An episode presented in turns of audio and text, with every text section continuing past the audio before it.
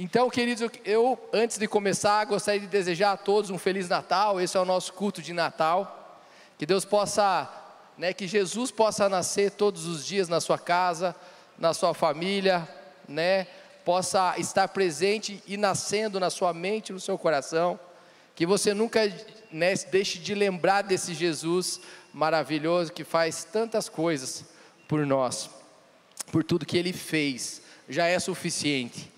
Se ele não fizesse mais nada por nós, já era suficiente tudo isso, porque ele já morreu na cruz. Ele nasceu, com certeza, mas ele morreu naquela cruz por nós e nós somos eternamente gratos por isso. Amém? Então, é, eu queria compartilhar com vocês uma palavra muito especial. O título dela é Rendidos à Vontade de Deus. Pastor Valdir, pastora Vilma, Deus abençoe, família. Muito bom ter vocês. Querem sentar aqui na frente, gente? Por favor, por favor, Valdir. Chegue, cheguem pertinho ali, por favor. Obrigado. Tem mais algum pastor aqui, né? Nesse caso tiver, gostaria de ver vocês aqui na frente. Tem mais algum algum pastor aí? Pastor, pastor, pode sentar aqui à frente se o senhor quiser, aqui mais à, à frente. Gostaríamos de dar uma honra a todos vocês. Amém? Mas fique à vontade. Então, queridos, rendidos à vontade de Deus. Essa, esse é o título dessa noite. Tudo que nós buscamos entender, amados, em Deus, todas as respostas que nós possamos buscar em algum lugar, nós precisamos com certeza voltar a um lugar de origem, a um lugar lá atrás, porque a nossa origem, a nossa origem é, é o lugar onde nós vamos encontrar as nossas respostas, com certeza. As respostas então para a sua vida não estão desde o momento que você foi gerado na barriga da sua mãe, não foi nesse lugar. Porque a nossa resposta, ela se encontra na origem, que é a eternidade. Eu e você temos uma origem eterna. Então, a sua origem, as suas respostas não estão quando você foi gerado na barriga da sua mãe ou no sonho do seu pai e da sua mãe, mas a palavra diz algo que nós vamos ler adiante, nós nascemos de Deus, o nosso gene, nosso DNA é na eternidade.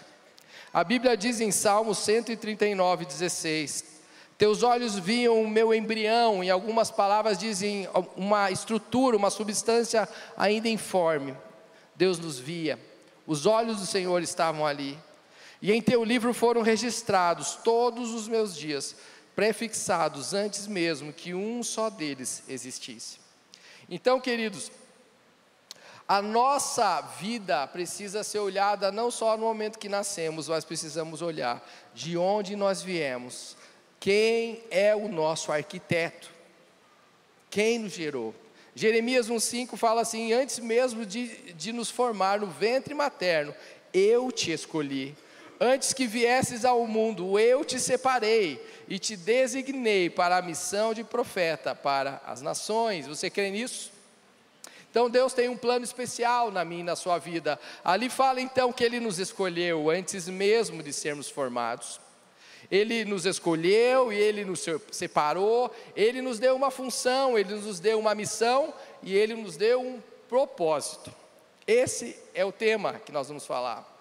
Então, queridos, na eternidade já havia um plano para você e para mim um propósito, um projeto de Deus para cada um de nós. Mas o pecado, infelizmente, todos sabemos, entrou no mundo e o diabo inventou uma mentira para você e tenta contar para a humanidade há, muitos, muitas gerações e milênios uma mentira, um sofisma, um jugo sobre nós de que nós não vamos ser aquilo que Deus escreveu, que nós não somos aquilo que Deus disse que nós seríamos uma mentira que muitas vezes para muitas pessoas ela é entra, entra dentro dela como uma verdade, infelizmente. Como se ele dissesse: nada do que Deus sonhou, nada do que Deus disse ao seu respeito vai acontecer. Isso é uma mentira, isso é um sofisma, isso é uma mentira do diabo, ele, ele é especialista nisso. Mas o que o diabo ele não quer que você saiba, e eu vim te contar nessa noite, é que o que Deus planejou na sua vida, o projeto que Deus tinha não estava quando você foi gerado, ele já tinha sido escrito.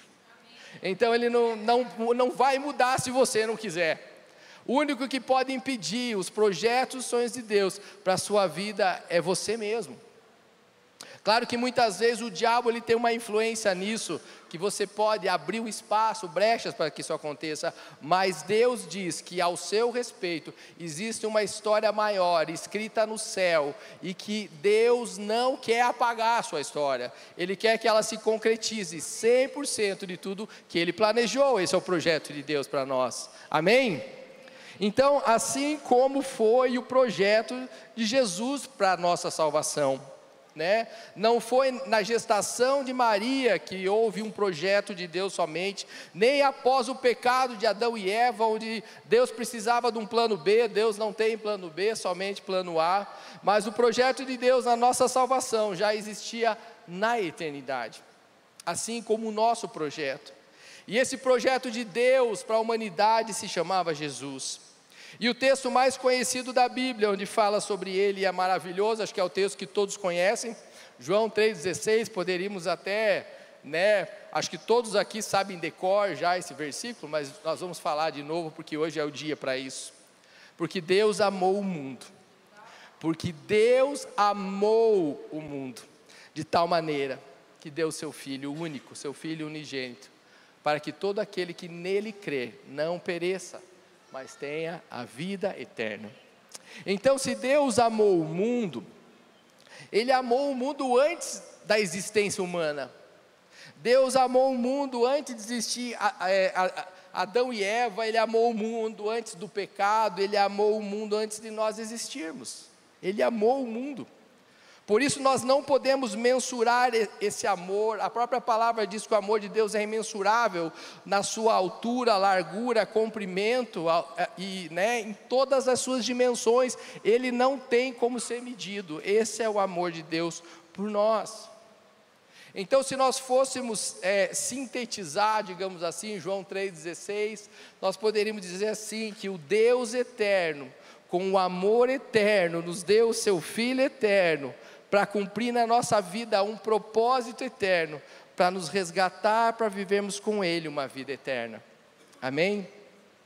E o interessante é muito observarmos que o grande propósito de Deus foi colocar Jesus nesse, nesse mundo, quando Jesus nasceu. E, e, esse, e esse propósito de Deus é maravilhoso porque é, no propósito dele, muitas vezes não estava falar dele, o propósito dele estava falar do Pai, contar do amor do Pai, quem era o Pai, né? Ele falava da santidade do Pai dele, do poder, da grandeza, da glória, da morada eterna onde o Pai estava, em que todos aqueles que quisessem poderiam estar e também morar nesse lugar, que vai ser o nosso lugar um dia, glória a Deus, aleluia. Mas entretanto, após ele ensinar todos sobre o seu Pai, quem ele era, nesse propósito maravilhoso, ele se entrega na cruz para morrer por nós, no nosso resgate, para agradar o coração do Pai, porque era isso que o Pai queria, porque ele amou tanto Jesus. Isso nos ensina algo muito especial e serve na nossa vida como um exemplo para mim e para você. Porque no propósito de Deus, muitas vezes nós pensamos que nós temos que ter tudo na vida. Porque no propósito que eu imagino, que se Deus tem um propósito para mim, eu tenho que só ter coisas boas. Mas isso tudo que aconteceu com Jesus é a maior prova que no propósito de Deus nós podemos passar por dificuldades.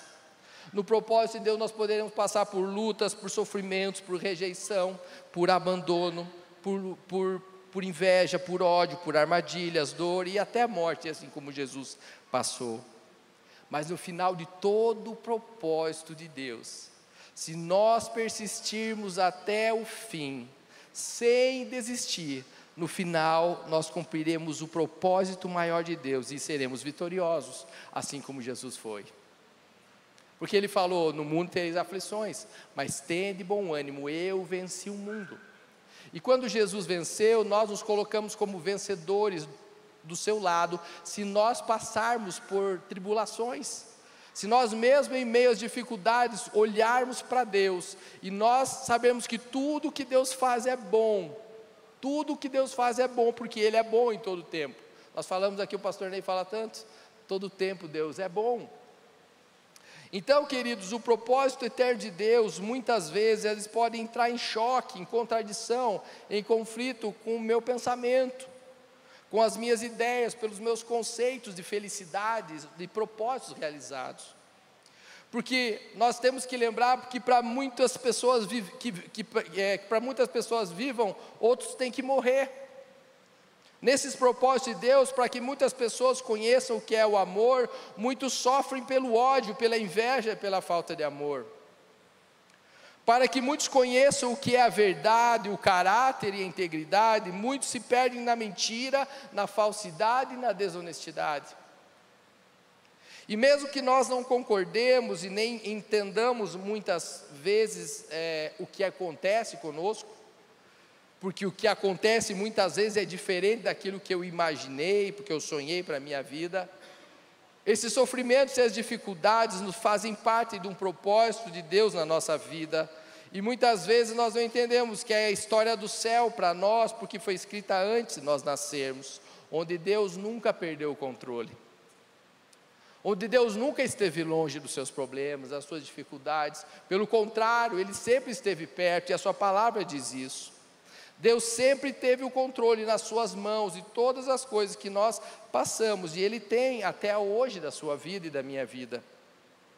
Nós, pastores, é, é, talvez com maior intensidade, a gente acompanha muitas pessoas e a gente vê o histórico de muitas pessoas que passaram por tantos problemas, que pareciam impossíveis de ser resolvidos, tantas frustrações, tantas dores, tantas marcas, e hoje ver essas pessoas com vida, alegres, frutíferas, fazendo mais pelo reino, fazendo as coisas que elas passaram, hoje elas ensinam como superar essas coisas.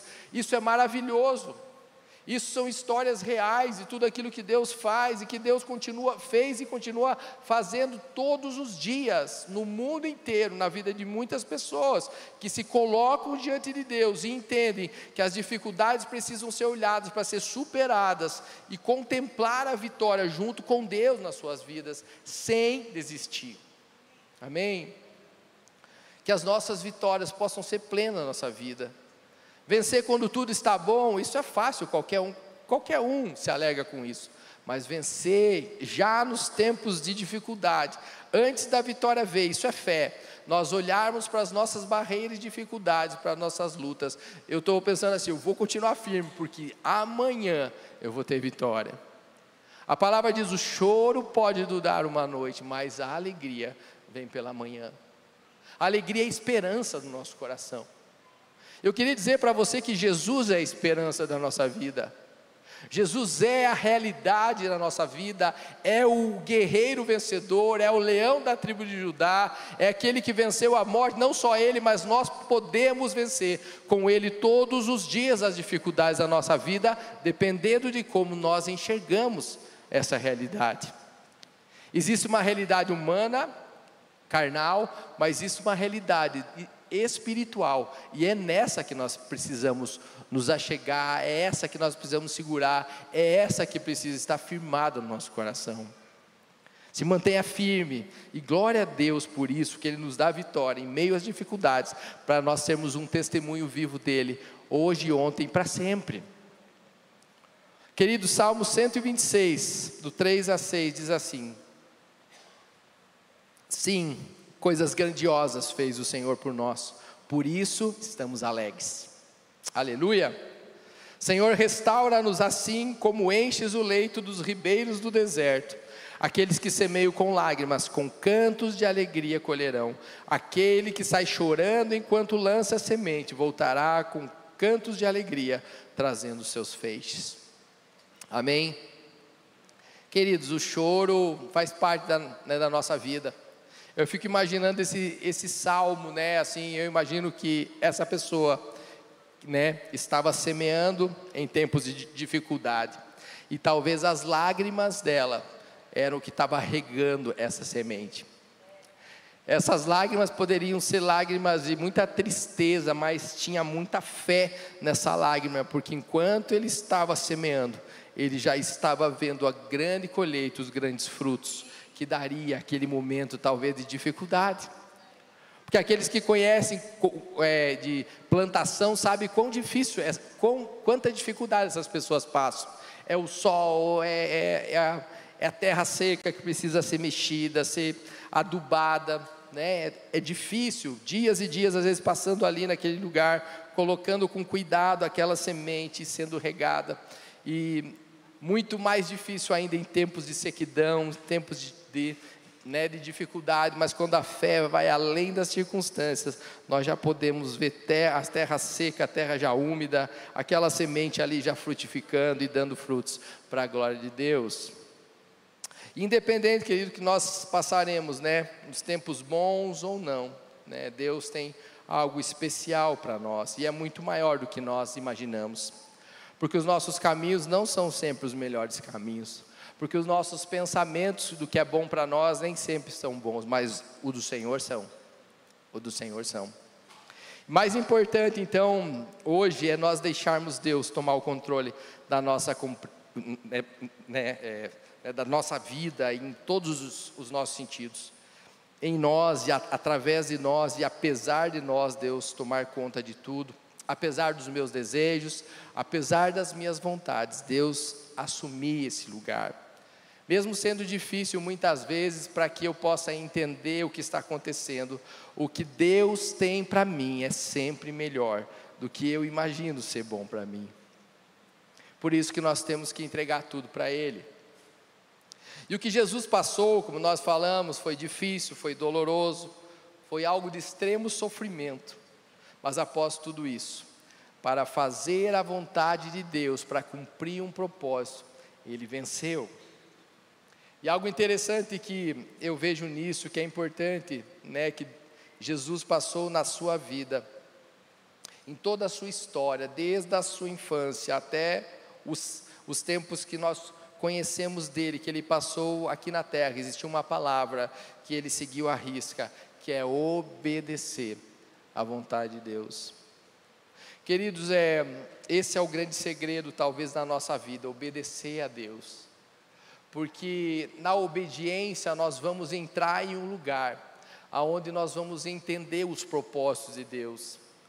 Você imagine você querendo uma coisa na sua vida, e você põe na sua cabeça, eu quero que aconteça isso, mas de repente Deus vem e muda completamente a tua visão das coisas, e Ele assume o controle, e Ele muda tudo. Você só vai mudar se você for obediente. Se você não for obediente, você fala, não, só pode ser o diabo falando isso para mim.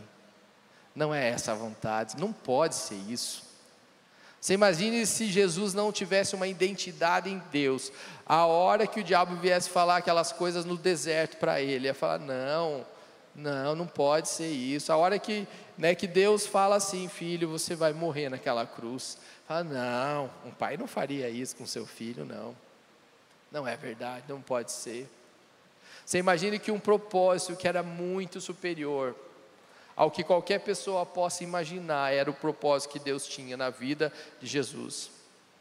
Nós já falamos muitas vezes sobre isso e vamos falar por toda a nossa vida disso. O que Jesus passou foi para cumprir um propósito, e é o que nós devemos fazer na nossa vida todos os dias: obedecer a Deus, ouvir a Sua voz, e cumprir o propósito e obedecendo em qualquer circunstância, por onde quer que Deus nos mande, o que Ele queira que nós façamos. Obedecer essa palavra e sermos gratos a Deus por tudo que Ele faz, porque isso alegra o coração de Deus. Queridos, a obediência vai alegra muito o coração de Deus. Você não tem ideia disso. Quando nós estamos sensíveis a ouvir a voz de Deus, primeiro que nós ouvimos, né? Você imagina alguém falando com você, você não está nem aí para essa pessoa, não é legal para quem fala. Mas imagine se alguém, é o seu pai, é Deus, falando para você e você está sensível e você ouve e você fala: sim, pai, sim, eu vou obedecer, eu vou fazer isso. Se naturalmente nós falamos as coisas para os nossos filhos e filhas, nós falamos algo para que eles façam e eles vêm, sim, pai, eu vou fazer. Isso alegra o nosso coração. Imagine Deus tendo propósitos eternos, uma história eterna a seu respeito. O melhor que Deus deseja para você, Deus já está escrito no céu, e Ele vem e Ele sussurra nos teus ouvidos, Ele fala na sua mente, no seu coração, e você ouve, entende a sua voz e obedece 100% essa voz. Você imagina a alegria desse Pai. Imagine que pai alegre que vai ficar conosco. E isso satisfaz o coração de Deus. Nosso Pai eterno nos ama. Ele sempre desejou o melhor para os seus filhos. Tem um texto muito, muito lindo, Jeremias 31, 3, a parte B diz assim: Com amor eterno eu te amei, por isso com benignidade eu te atraí. Queridos, que amor é esse que nos atrai? Só pode ser um, um, um, um amor da, daquele que nos formou.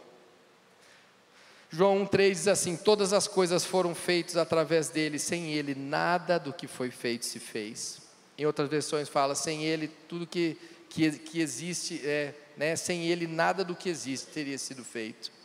Efésios 2,10: Porque somos criação de Deus, realizada em Cristo Jesus, para fazermos boas obras, as quais Deus preparou de antemão para que nós os praticássemos.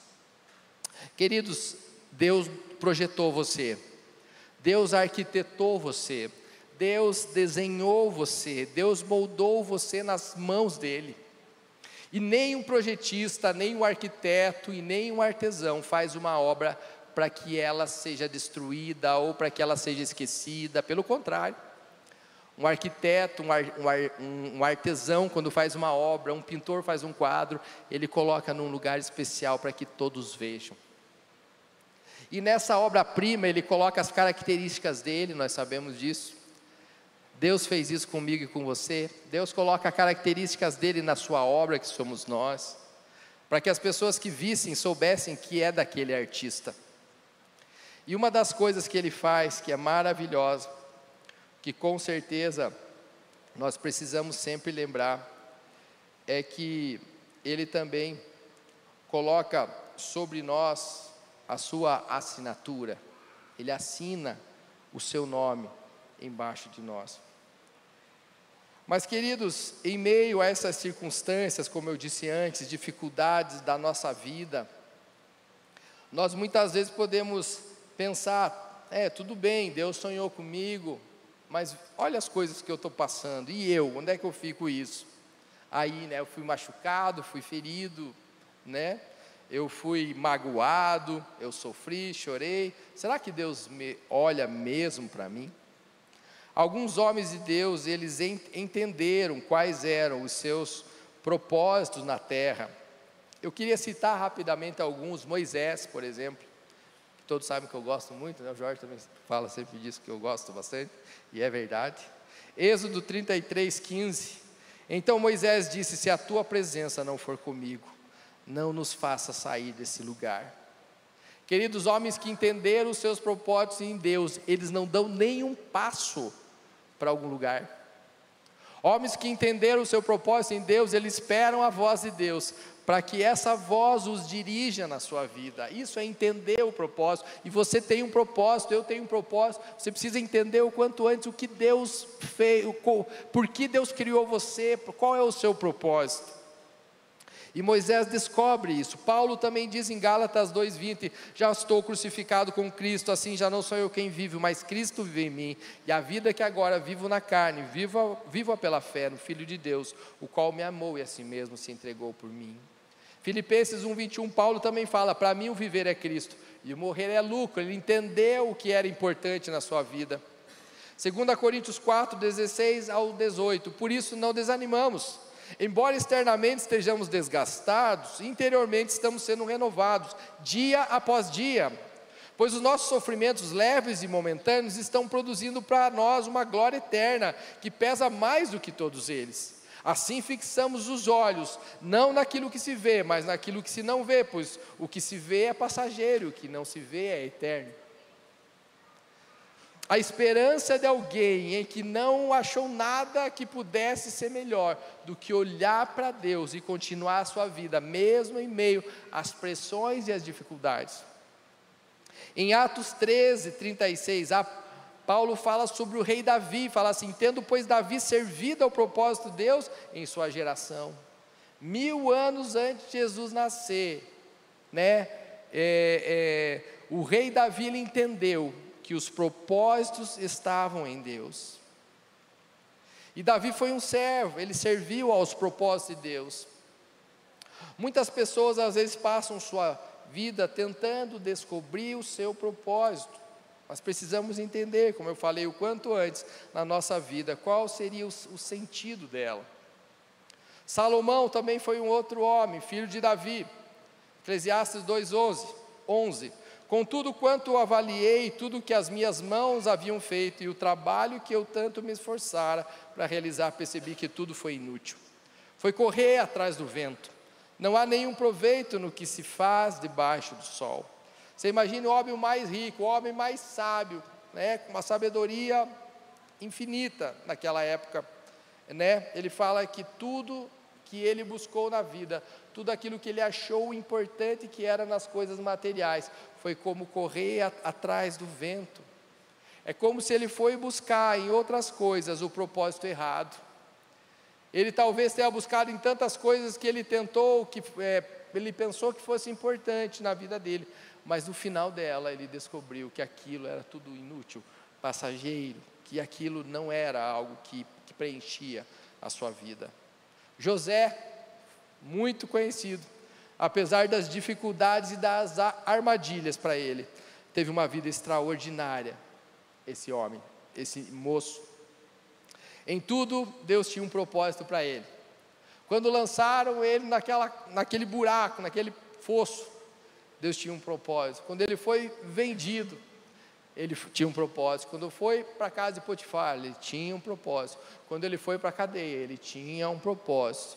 Quando Potifar sonhou, e ele era uma pessoa que realmente interpretava sonhos, Deus tinha um propósito. Quando ele foi governador, era porque Deus tinha um propósito. Muitas vezes, como eu falei, os tempos de dificuldade que você tem que aproveitar. Agarra com toda a tua força, onde você estiver, o que você estiver pensando ou fazendo, não se distraia. Não pense que Deus não está com você. Aquele momento de dificuldade talvez seja um trampolim, uma escada para você subir no lugar que Deus tem preparado para a sua vida. Amém? Aleluia.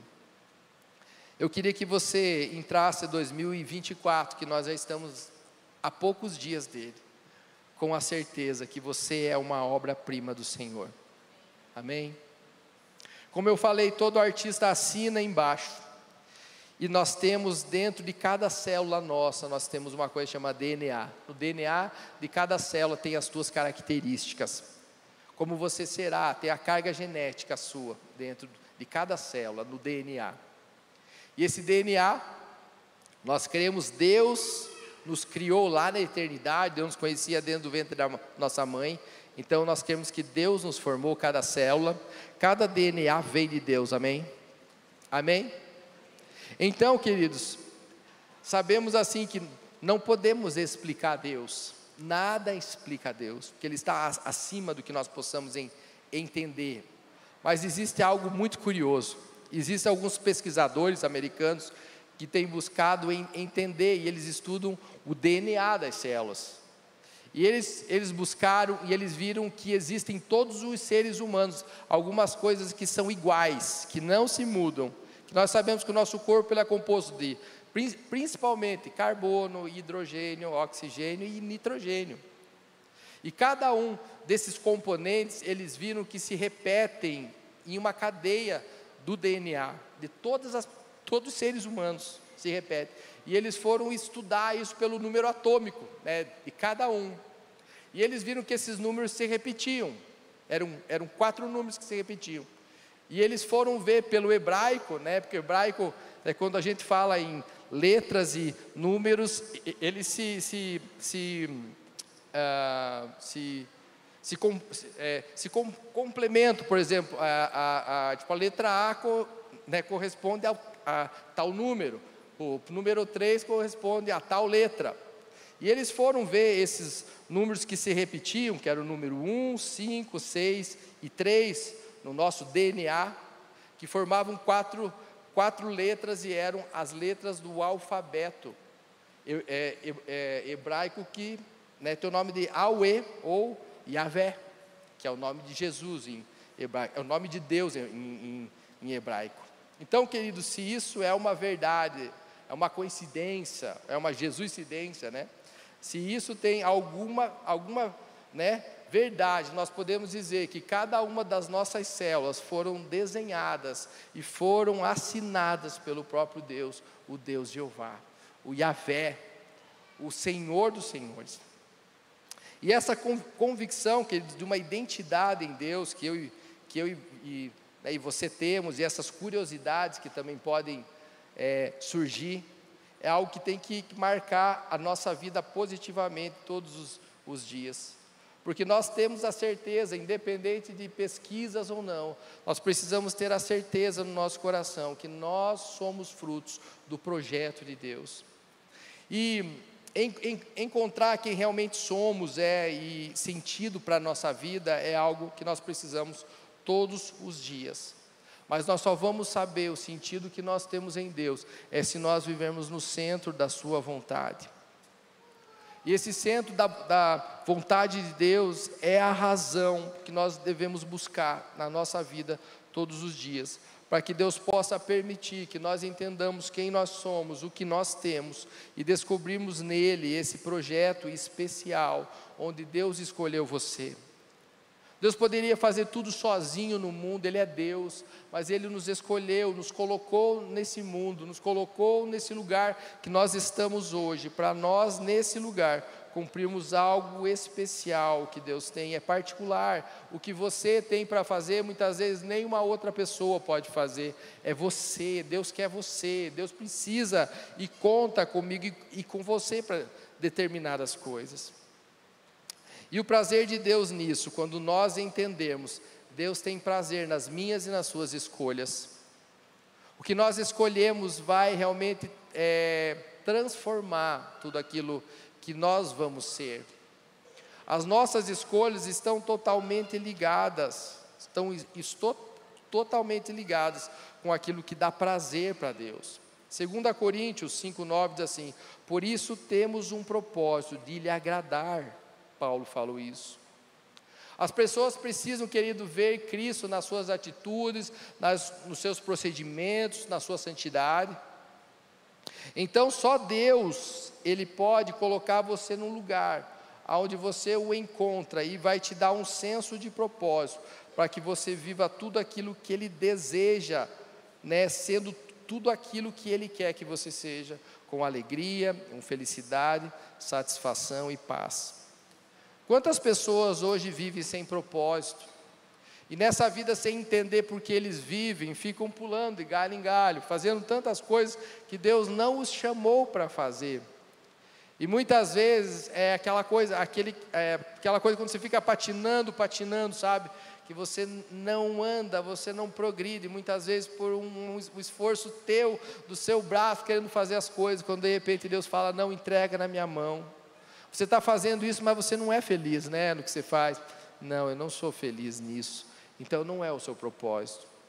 Nos propósitos de Deus, quando nós encontramos Ele, Ele vai te dar paz, Ele vai te dar alegria, Ele vai te dar felicidade, Ele vai te deixar satisfeito. E a satisfação não está ligada à quantidade de coisas, de dinheiro, de outras coisas mais, não. A satisfação é muito mais do que isso. É a mesma coisa que os que os que o, né, os judeus falam do shalom, né? Todo mundo, shalom é paz, mas não é só paz. Shalom é uma, é uma palavra muito ampla, que é paz, é, é satisfação, né? é alegria em tudo. Tipo, eu não preciso de mais nada, eu já sou satisfeito em Deus. É nesse lugar que Deus vai colocar você, no dia que você encontrar o lugar do seu propósito. E eu oro para que cada um de vocês encontre esse lugar o quanto antes. Quanto antes ouvir essa voz e entender o que Deus tem para a sua vida e você ir com todas as suas forças nessa direção. Uma das coisas que Deus gosta em nós e que faz parte do propósito dele é o entusiasmo. Sabe o que é entusiasmo? É muito mais que alegria, é você fazer as coisas realizado, é muito mais do que por causa do dinheiro. É você estar trabalhando, não é por causa do seu salário somente, claro que nós precisamos, mas é você estar indo lá por um motivo ainda maior, porque você está feliz ali. Sabe quando você vai, por exemplo, sai da sua casa trabalhar e você está feliz nesse lugar? Isso é entusiasmo. É, não é um peso você acordar cedo e fazer o que você tem que fazer. Não é um peso. Se for um peso, não é o seu propósito. Não é esse lugar que Deus tem para você. E esse entusiasmo nos leva a cumprir o propósito de Deus, é estarmos empolgados com as coisas, fazendo aquilo porque o Espírito está nos movendo a fazer uma vontade, e porque a vontade eterna do céu e você está cumprindo na terra, você está fazendo isso da melhor forma possível. E muitas vezes, quando nós perdemos a nossa, ou nós nos vitimizamos pelas coisas que nós estamos passando, ou já não estamos mais empolgados, estamos desmotivados com o que a gente faz, nós perdemos o senso de propósito. É como se o, o nosso GPS que estava indo na direção de Deus, ele fosse desligado e ele começa a mudar a rota e você fica perdido, igual a gente anda de carro, às vezes a gente está andando num lugar que a gente coloca para onde quer ir e de repente ele manda a gente para outra direção. É quando nós perdemos essa empolgação, nós saímos da rota de Deus, nós saímos do propósito. E ao retornarmos para esse lugar de propósito, que é o lugar onde Deus quer que nós sejamos protagonistas numa história, e quando nós voltamos para esse lugar, nós entramos na rota de Deus, na rota dos propósitos de Deus. É esse lugar que nós precisamos buscar na nossa vida todos os dias. Amém? Existe um livro que é Uma Vida com Propósito. Quantos já leram esse livro? Do Rick Warren, Rick Warren, né? Ele compara entre as, as várias coisas que ele fala ali, ele realmente compara alguém sem propósito é a mesma coisa que um barco sem leme. Imagine só. Alguém, um barco sem leme, você imagine no meio de uma tempestade, ele é levado para um lado e para o outro, ele não tem controle. Então, um homem sem propósito, uma mulher sem propósito, é alguém que vai andando ao vento sem destino. Mas alguém que tem propósito é guiado com o leme, sabe para onde está indo, existe uma direção. Pode vir ondas e tempestades, existe, pode nos puxar um pouco para cá, um pouco para lá, mas o leme de Deus, dos propósitos de Deus, eles estão, eles vão sempre nos levar à direção do nosso destino. Então, com base em tudo isso que nós estamos falando, eu queria falar rapidamente algumas atitudes para a vida do cristão que nós não podemos deixar de cumprir enquanto nós andamos rumo a esse propósito. A primeira delas é expressar em ações a nossa fé. Crer e praticar é fé. A gente precisa estar nesse, nessa via de duas mãos. Essas duas coisas não podem ser dissociadas. É crer e praticar. É que a gente fala oração, é orar mais ação. Não adianta você só orar, orar, orar e não fazer nada. Deus vai sempre fazer o que Ele tem que fazer, pode ficar tranquilo. Mas existe uma parte que é minha e sua, e nós precisamos fazer. Então, crer e praticar. Afinal, né, as nossas crenças vão trans, transmitir tudo isso. Quanto mais nós estivermos firmes em Deus, mais isso vai ser uma realidade na nossa vida. Tiago 2,22 diz assim: Veja como a sua fé e as suas ações agiram juntas. Por meio das suas ações, a sua fé se, se tornou completa. Então, queridos, na medida que nós vamos crescendo em Deus e praticando, crendo e praticando, aprendendo e fazendo, orando e agindo, né? A nossa fé vai ser completa, ela vai ser amadurecida. Isso vai fazer com que nós vamos mais longe. Isso também tem a ver em praticar, em fazer Jesus conhecido, aonde nós vamos. E eu pergunto: será que o nosso testemunho tem sido como um livro aberto? Será que as pessoas têm desejo de folhear você, o livro que você é? Certamente muitas pessoas na sua faculdade não vão querer nem ler a Bíblia. Talvez seu chefe ou seus amigos do seu trabalho não vão querer nunca saber o que é Bíblia, o que é Jesus mas você pode ser uma Bíblia ambulante, aonde você estiver. E talvez, como tem uma frase muito conhecida, talvez você seja a única Bíblia que muitos vão ler. Talvez é para a sua vida que eles vão olhar e vão ter que ver Jesus. Vão ter que ver Deus ali. E você vai ser esse instrumento poderoso do propósito de Deus na vida das outras pessoas. Será que quando as pessoas nos conhecem, elas passam a ter o desejo de conhecer Cristo? Tem uma frase muito, legal de um pastor canadense que não vive mais, chama, chamava William Ward Ayer, que diz assim: Uma grama de testemunho vale mais do que uma tonelada de propaganda. Forte, né? Vou ler de novo.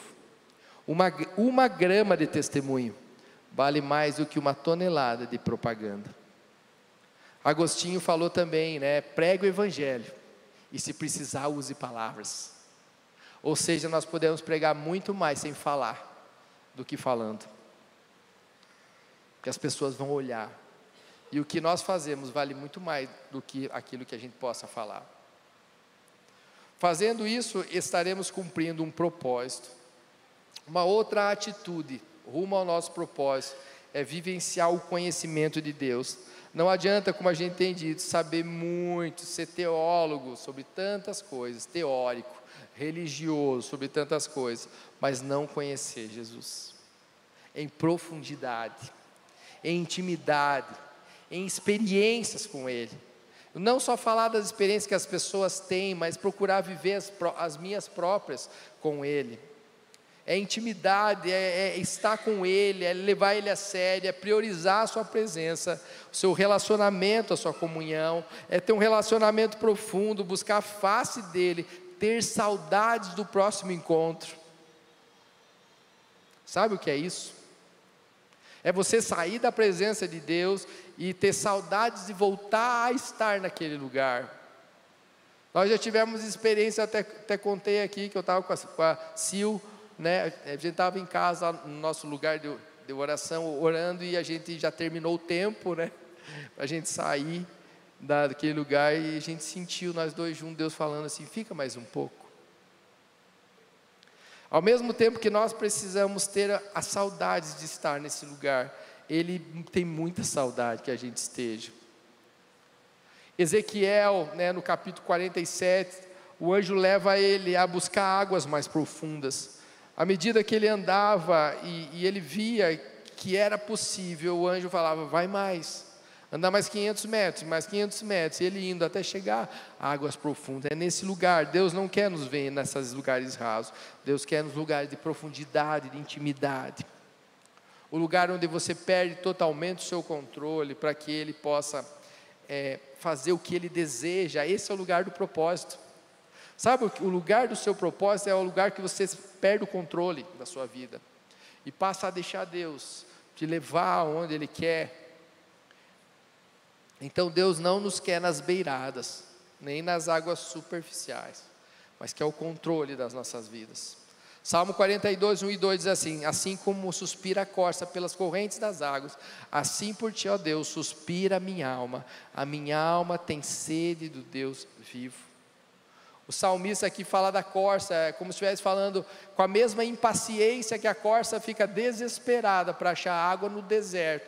Eu quero estar assim, minha alma precisa estar desesperada para encontrar você.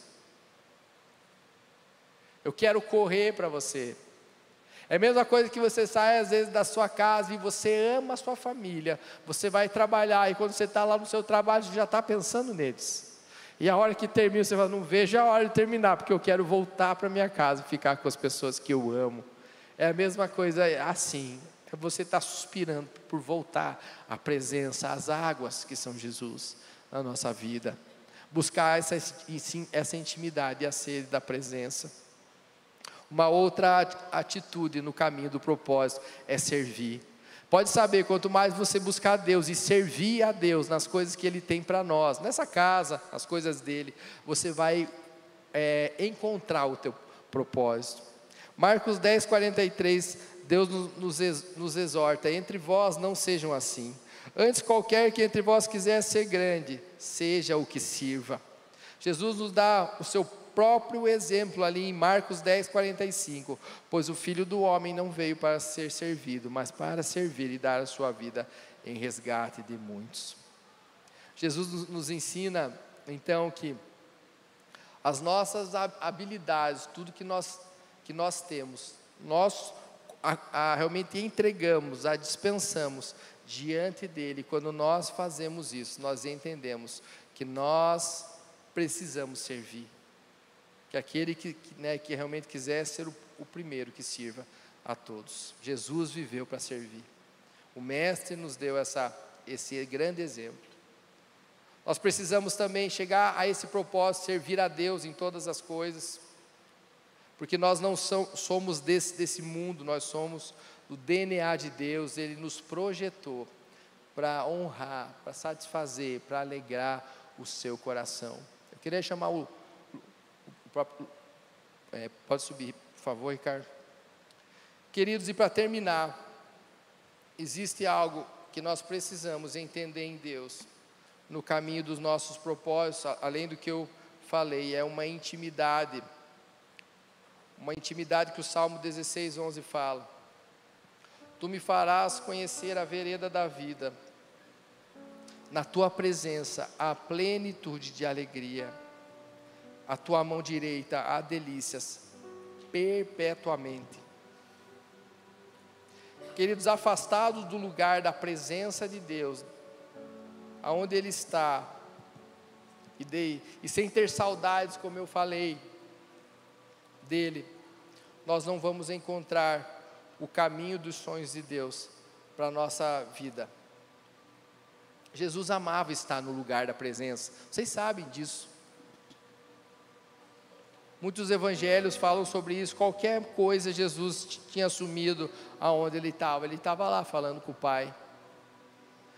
Qualquer momento, cadê Jesus? Podem ir vocês, eu vou daqui a pouco, eu vou subir no monte, eu vou falar com o Pai. Jesus buscava em tudo o propósito. Jesus não dava um passo, assim como Moisés falou: não vou dar um passo sem que você esteja comigo. Jesus fazia a mesma coisa em todo momento. E Ele chama eu e você para chegarmos ao lugar do propósito, buscar a presença e ouvir essa voz. Ter saudades a todos os dias de ouvir essa voz e obedecer para entrar num propósito maior que o nosso.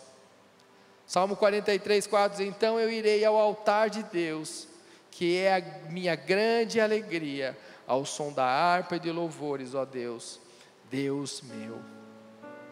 Estar diante de Deus, dessa presença, estar diante de um amigo, do seu melhor amigo, do seu Salvador, do seu Senhor, do seu companheiro, melhor companheiro, o Criador do universo e da sua vida, do Deus Todo-Poderoso, mas também do Abba, do Paizinho, do Papai.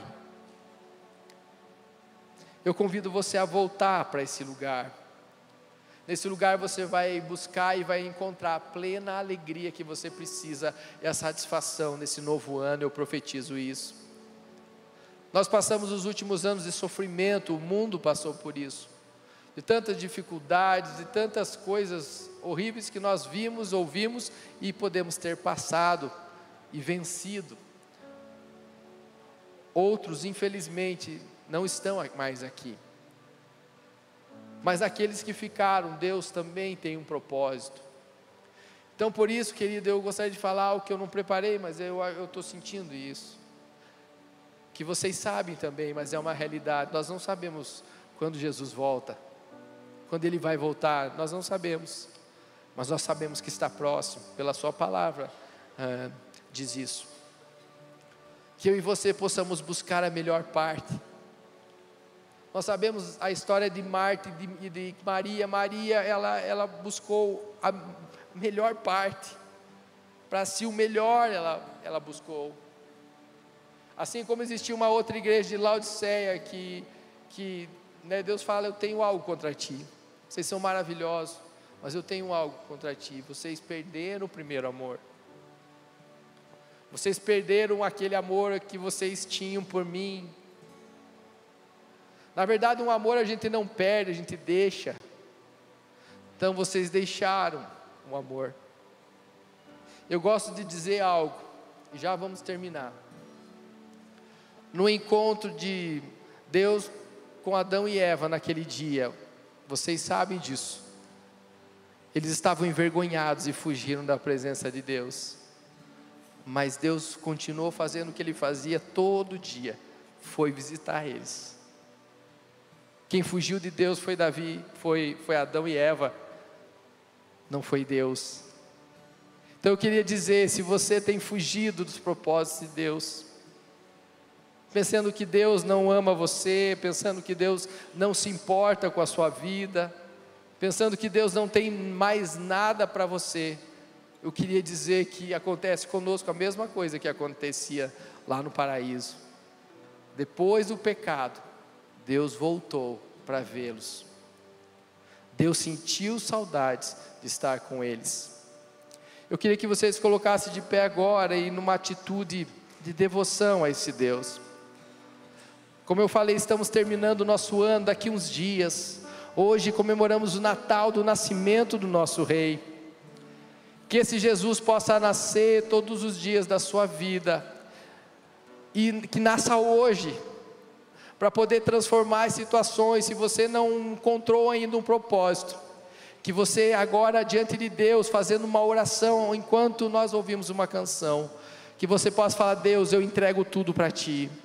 Eu entrego os meus sonhos, eu entrego os meus propósitos, eu entrego tudo que eu imaginei. Eu entrego nas tuas mãos. Vem fazer a tua vontade e cumprir os teus propósitos na minha vida, em nome de Jesus.